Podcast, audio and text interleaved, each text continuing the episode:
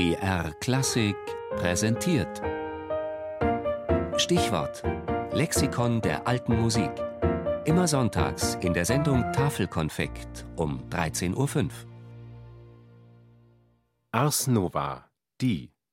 Halbieren ist jetzt auch möglich.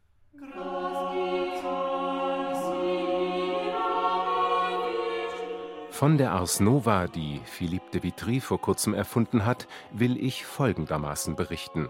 Notiert ein anonymer französischer Musikgelehrter im 14. Jahrhundert und beschreibt eine bedeutende Neuerung in der Notationsgeschichte.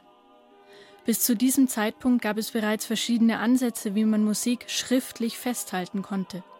Nach den Neumen wurden Notenlinien und Notenschlüssel erfunden und auch der Rhythmus wurde immer diffiziler und verlangte nach einer exakteren Schreibweise. Nach der Modal wurde die sogenannte Mensuralnotation entwickelt.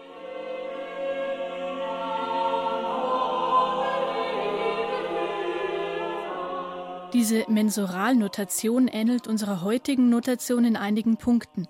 Es gibt Notenlinien, einen Notenschlüssel und unterschiedliche Notensymbole, die kurze oder lange Noten anzeigen. Taktstriche dagegen finden sich keine. Die Notenwerte, die wir heute ganze Note, halbe Note, Viertel und so weiter nennen, tragen in der Mensuralnotation die Namen Maxima, Longa, Brevis, Semibrevis, Minima und Semiminima. Das Verhältnis von einer ganzen zu einer halben Note ist mathematisch klar ausgedrückt. Eine ganze Note ist so lange wie zwei halbe Noten. Wie sieht es aber aus zwischen einer Longa und einer Brevis? In der Ars Vetus, auch Ars Antiqua genannt, das ist die Epoche vor der Ars Nova, gilt die Longa vor einer Longa drei Tempora und ebenso gilt die Brevis vor einer Brevis drei Semibrevis und dies versteht sich im perfekten Modus. Der perfekte Modus, das meint, eine Note in drei nächstkleinere zu unterteilen, modern ausgedrückt, also triolisch. Und genau diese Dreiteilung ist es, die Philippe de Vitry und seine Mitstreiter aufbrechen. In der Ars Subtilior, ein Synonym für Ars Nova, verhält sich die Longa zur Longa aber so, dass sie nur zwei Tempora gilt, wenn eine einzelne Brevis der Longa vorausgeht oder folgt. Das nun wird als imperfekter Modus bezeichnet und von de Vitry und vielen anderen ebenso wie der perfekte Modus in ihren Werken genutzt. Die imperfekte Teilung eines Notenwerts wurde von vielen Zeitgenossen kritisch beäugt, denn die perfekte Teilung, also die Drittelung, wurde oft mit der Dreieinigkeit Gottes begründet. Mag die Bezeichnung auch negativ klingen.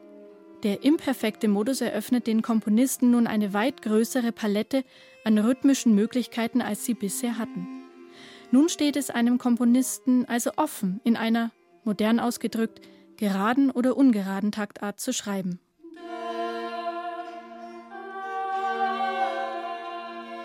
Der Begriff Ars Nova meinte ursprünglich die Idee, eine Note in drei oder neuerdings in zwei kleinere Notenwerte zu unterteilen. Diese Idee war so bahnbrechend, dass der Begriff Ars Nova schließlich auch als Epochenbegriff verwendet wird.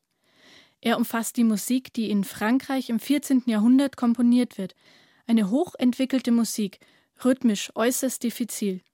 Die wichtigsten Komponisten waren Philippe de Vitry und Guillaume de Machaut.